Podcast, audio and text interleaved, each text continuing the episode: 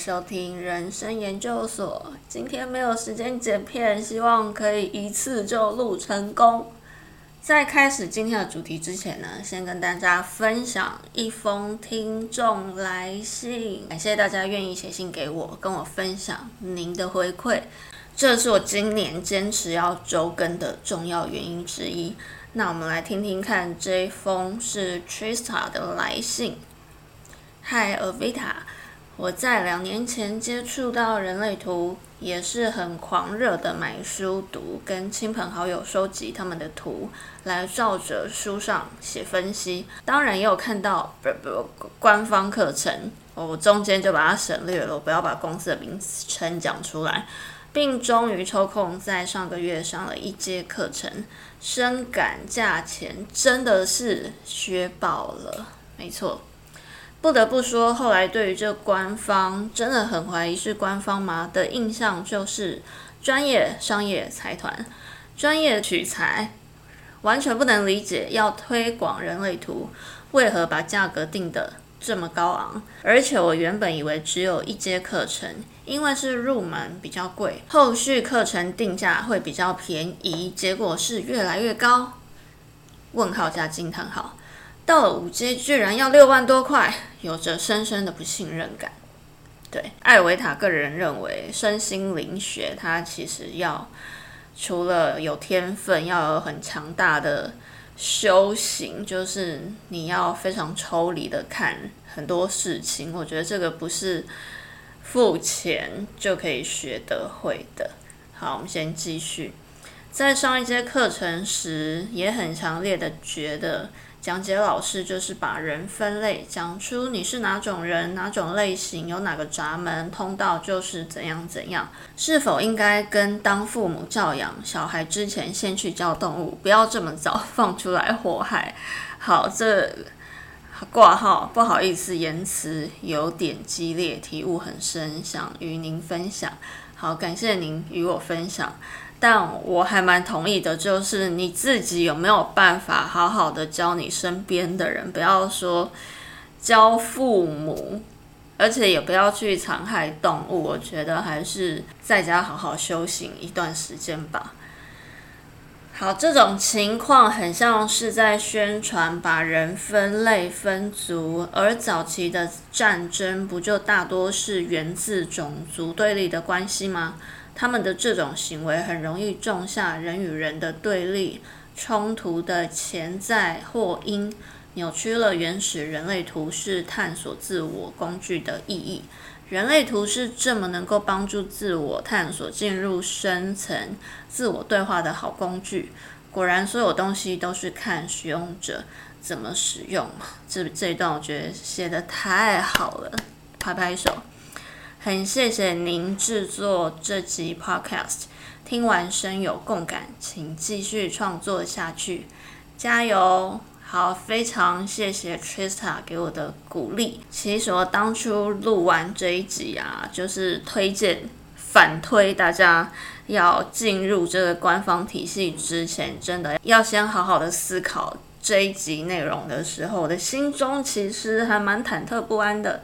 其实要说出心中最真实的感受，我觉得那种感觉是很脆弱的，你还是会有很多担忧。我一个小小的市民，我会不会被告啊？我会不会为自己招来了一些是非？但是这一两年收到很多人对这一集节目的鼓励呀，还有回馈，让我心中真是充满了勇气。其实我做节目以来，深切感受到就是。好事不出门，坏事传千里。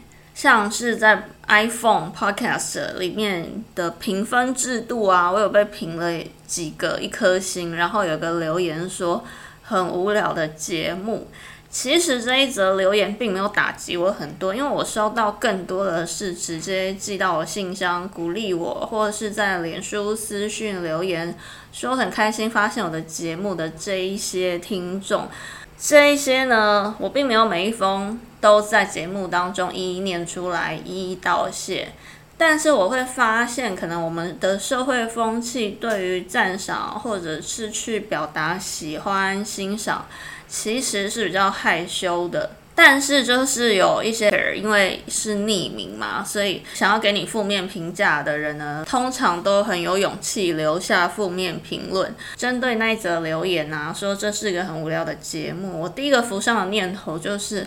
啊，这本来就不是娱乐性的节目啊！你是不是自己跑错棚了？第二个就是我感觉至少是有写信跟我互动的听众，我其实认为都是还蛮有深度的听众，所以我第二个想到的就是，诶，会不会你觉得无聊，是因为你其实没有那么有深度啊？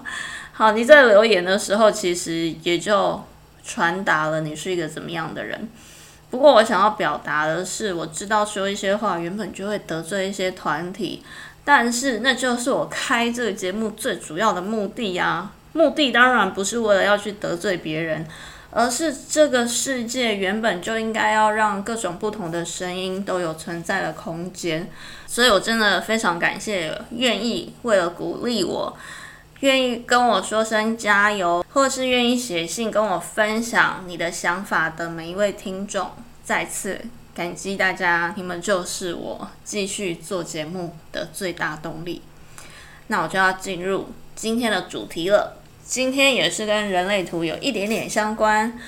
人类图里面有一条通道四一三零，梦想家的通道。那我前阵子呢去看了《猫王 Elvis》的这部电影。猫王从小呢就有一个梦想，要去一个叫做 Rock of Eternity 永恒之石的地方。那他从小生长的背景呢，因为小时候爸爸曾经被判刑，然后有去坐牢，所以可以想象这样的童年时期呢，充满了动荡，饱受生存危机的辛苦。这样的一个小孩，从小幻想着可以到达一个。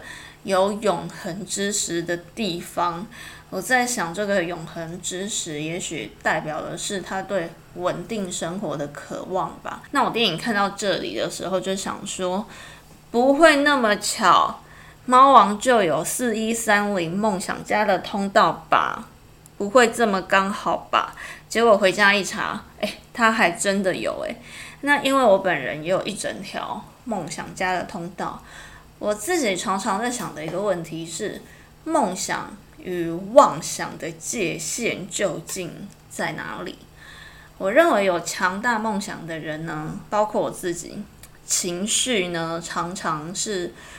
忽高忽低，不是活在天堂，就是活在地狱。这刚好也对应了，如果你是有四一三零有接通的，表示你的情绪中心是有定义的，所以你就会有一个情绪周期嘛。那随着你情绪周期的波动，就常常会觉得，哎，怎么好像一下子轻飘飘的，一下子就觉得整个身体感觉很沉重。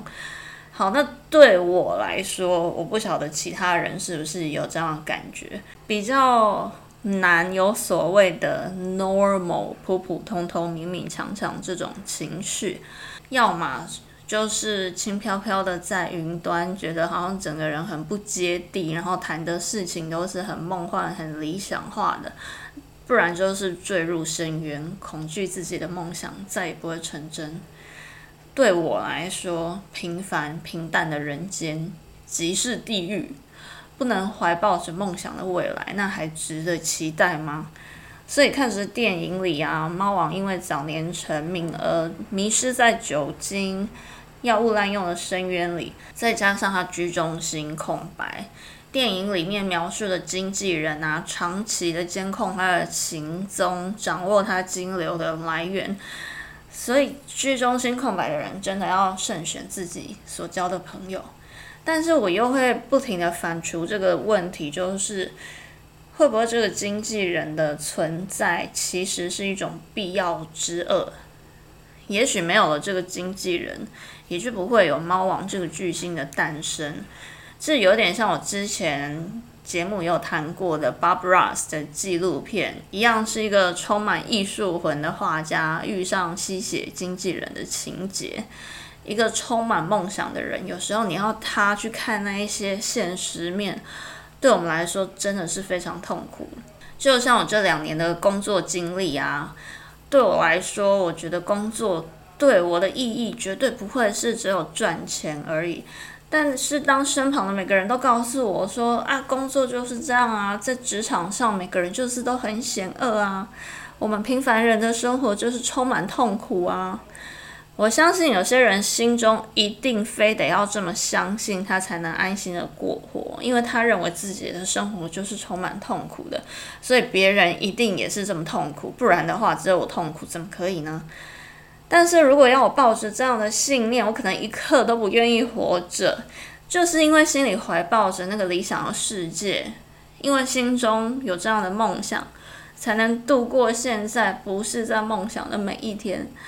但是你知道，你正在一步一步、一天一天更接近你的梦想。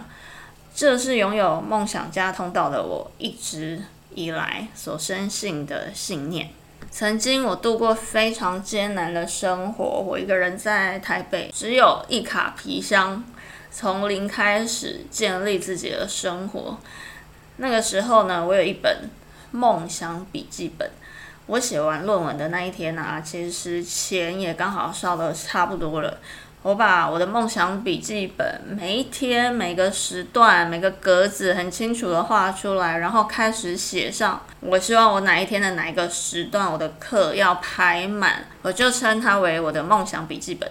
然后我这个人呢是属于思绪很多很杂乱那一种，所以我的笔记本里面写满了我的各式各样的想法。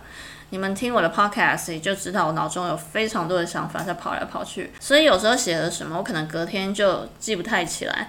然后常常呢，我在翻我的笔记本的时候，我翻到前几页，我都会吓到，想说那个时候怀抱梦想写下来的，竟然都成真了。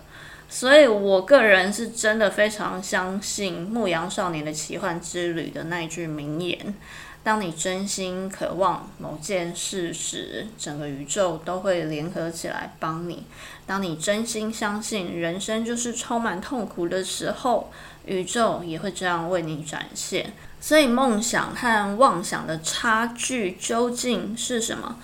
梦想呢，通常结合了你的行动力，你愿意为了你的梦想付出多少？还是你妄想着你在家坐着？宇宙会把你的心中所想，就为你双手奉上。对我来说，拥有实践力去实践自己心中那个理想的世界，那就是梦想家最好的展现。也曾经有人跟我说，这世界就是都是这样，每个人都是很坏，看到你就是会想要欺负你。然后我那个时候回答他说。那也得等我踏遍这世界的每一处，等我试过了这世界上的每一份工作，我亲眼看到世界上所有的人都是你讲的那样，我才愿意相信。但是我有可能尝试完世界上所有的工作吗？当然不可能啊！所以我绝对会永远怀抱着希望，一次一次的再去尝试。尝试之后，我绝对会伤得非常的重。But we will recover，我们会好的。等好了之后，那就再出发尝试。最近跑步的时候呢，我听的歌呢是五月天早期的歌。我常常都只喜欢创作型歌手或是乐团最早期的作品，因为呢，我觉得那当中拥有很纯粹的初衷。但是初衷真的能永远吗？就像猫王所期待的《Rock of Eternity》，阿信写的词总不离梦想、理想与坚持。爱情的模样写的是对爱情的初衷，温柔是可以默默的喜欢着一个人的初衷，倔强是对坚持理想的初衷。最近一边跑步一边被推播的歌是一颗苹果，我一边跑一边想，那禁果代表的是什么呢？是否代表着吃了这颗生长在地上的果实，原本的神性终将消失？我们都会成为失去理想的平凡人，是不是代表着我们的理想终究要面对幻灭的一天？有一次在跑步的尾声，开始播放的是演唱会版本，阿信与阿妹合唱的《后来的我们》。不知道是不是因为我的耳机被丢到我的洗衣机里面洗过，那歌声微微的破音，少了理想，多了沧桑，却意外的适合这首歌的情境，不再是理想时期的一定要我就要，而是嗯还可以还不错的感觉。被歌颂缤纷的只剩过去的回忆，理想被遗忘，歌词里面多了遗憾，不再谈梦想。各自被人生的剧本冲散。我想，年纪越大，却一直还抱着初衷的人，总是孤单的，因为身旁的人都已经吞下了禁果，早就遗忘心中理想的天堂了。今天也感谢你收听人生研究所。你心中还存着梦想吗？欢迎你信跟我分享哦。祝福大家平安。